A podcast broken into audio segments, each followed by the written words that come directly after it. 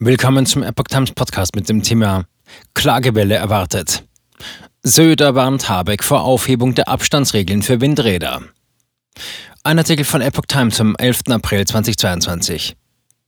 Bayerns Ministerpräsident Markus Söder hat Bundeswirtschaftsminister Robert Habeck davor gewarnt, die bayerischen Abstandsregeln für Windräder aufzuheben.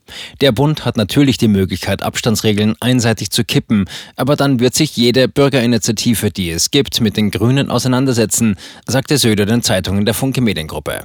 Schon jetzt kommen 60 Prozent aller Klagen gegen Windräder von Naturschutzverbänden. Wir müssen den Windkraftausbau mit den Bürgern machen und nicht gegen sie. Die bayerische 10H-Regel legt fest, dass Windräder mindestens zehnmal so weit von bewohnten Häusern entfernt sein müssen, wie sie hoch sind.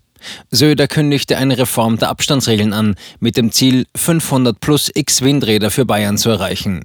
So lasse sich auch die Vorgabe der Ampelkoalition einhalten, zwei Prozent der Landesfläche für Windkraft bereitzustellen. Der Regierungschef verlangte zugleich Geld für Bürger, in deren Nachbarschaft neue Windparks entstehen. Wenn wir neue Windräder aufstellen, sollten wir die Bürger daran beteiligen. Ich verstehe nicht, warum die grünen Minister mit den Windrädern nun Artenschutzverbände statt der Bürger finanziell besser stellen wollen, sagte er.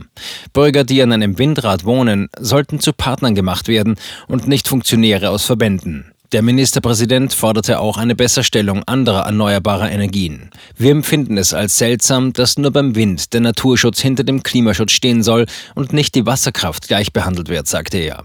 Diese Privilegierung muss es auch bei anderen Energieformen geben.